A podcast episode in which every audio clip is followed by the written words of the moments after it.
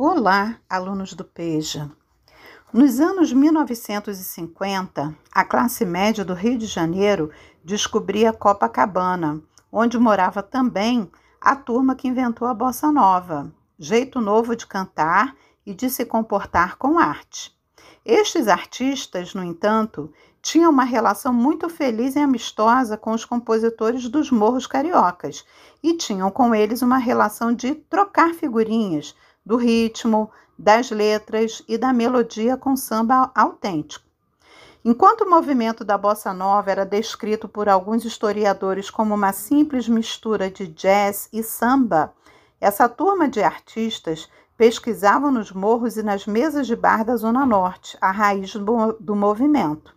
Paulo Jobim, músico e filho de Tom, afirmou que, abre aspas, certamente o jazz bebeu muito mais na bossa nova do que a bossa nova nele.